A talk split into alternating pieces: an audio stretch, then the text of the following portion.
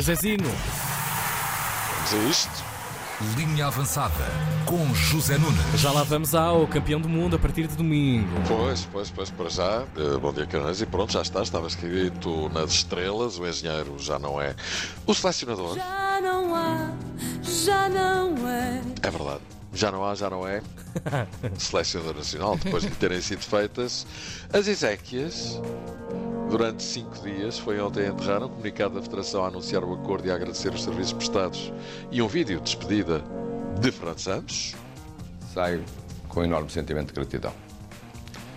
Enorme pelo privilégio que foi ter sido selecionador nacional e pela honra que tive em representar o nosso país. Muito Foi bem. um sonho que realizei, um objetivo de vida que cumpri. Uau. Muito bem, e um E abraço para o selecionador que nos deu um título de campeão europeu, coisa Verdade. que nunca tinha acontecido antes, e resta saber se vai voltar a acontecer. Ao mesmo tempo, que coincidência chegava José Mourinho com a Roma para estagiar no Algarve, Mourinho que não disse nem uma nem duas acerca da fortíssima possibilidade que existe, de acordo com as notícias, de vir a ser o próximo selecionador. Fala-se também que Rui Jorge poderá interinamente assegurar a passagem de testemunho.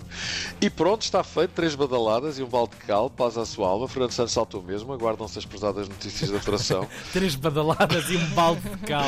No Oh, sentido de saber se Mourinho avança mesmo, que não deixará de ser uma grande malha para um capitão galáctico, passa a ver, no caso de concretizar a coisa, um treinador galáctico. Resta saber se a coisa vai correr bem. Dois egos muito fortes e já com alguns antecedentes. Sim. Está bem, está. JJ, que também era dado como candidato à sucessão, ah, e é Fernando Santos, mas fica a ideia que Mourinho é mesmo o escolhido. É o tal. Há que aguardar e se calhar não é preciso esperar muito tempo, porque isto está a acontecer tudo em passo acelerado. Pronto, aquilo que se pode dizer em relação ao Fernando Santos já foi, mas a obra fica. We'll always have Paris. Lá está, e foi mesmo.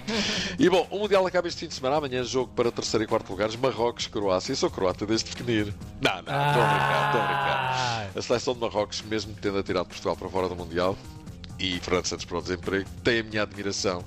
Até por isso, porque demonstrou capacidade para o fazer, não é?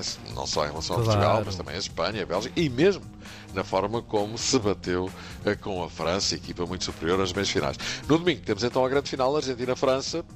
Eu acho que a Argentina vai ganhar a França no prolongamento. ok, ok. E segunda-feira cá estaremos para falar nisso. Ai Muito meu bem. Deus! Professor caramba! Ai, caramba! Hoje o Porto recebe o Vizela com o objetivo de conseguir o apuramento para os quartos de final da Taça da Liga. Mas vamos nos focar naquilo que, que nós somos como equipa, concentrar no nosso, no nosso trabalho e é mais uma, mais uma final para nós. Muito bem. Amanhã o Benfica joga em Moreira de Cónegos. Toca-me no Mareira de Cornos. É pá, adoro este som. Benfica que precisa ganhar o jogo. Se houver empate, passa ao Moreirense aos quartos de final e o Benfica fica. Por fora em Benfica.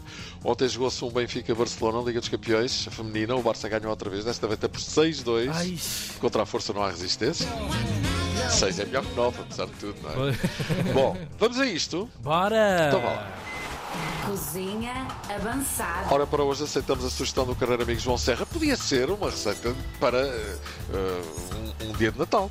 Também podia ser um dos pratos em cima da mesa. comer o que nos apetecer. Sim, é Claro. verdade. Mas Vitela Alafões tem, tem algo de Tem, natalício. não tem, é? É aquela quentinho. comfort- comfort food. Sim, sim, Exatamente, sim. quando é bem feito e a vitela é boa, é um espetáculo. Num tabuleiro de forno adequado, comece por colocar cebola cortada em meias luas de modo a cobrir o fundo, em seguida disponha a carne da vitela, tempere com sal, pimenta, louro, colorau, alho picado e azeite, envolva todos os ingredientes, regue com vinho branco, torne a envolver, coloque salsa a gosto de maneira uniforme no tabuleiro e misture, deixe hum, a marinar durante 3 a 5 horas, não é? Ah, para aquilo ganhar o gostinho. Exatamente, pré-aqueça ao forno nos 180 graus, acrescenta o caldo de carne, confeccione durante 120 a 150 minutos, adicione as batatas e volta a confeccionar até estar no ponto e sirva. É muito importante que a carne esteja eh, quase a desfazer-se com o garfo. Estão a ver a cena?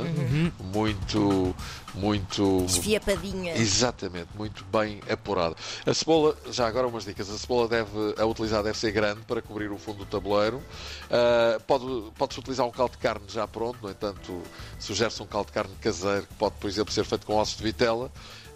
Bom. devemos pedir para que cortem a carne em pedaços adequados para ir ao forno quando ah, a comprarmos, não é? A carne no talho. A marinada deve permanecer no frio e vir a carne a meio da confecção. E servir acompanhado de uma salada mista ou de legumes salteados. Ai, tão E saudáveis. então, se trocarmos o forno elétrico por forno a lenha, Melhor ainda. Ah, pois. Melhor ainda. é isso mesmo. Cheirinho. Olha, vamos Só embora. Aqui. Vamos embora, Zezinho. Bom fim de semana, meus Um queridos. abracinho. Beijinhos. Até já. Até semana. Cozinha avançada com Zé Nunes.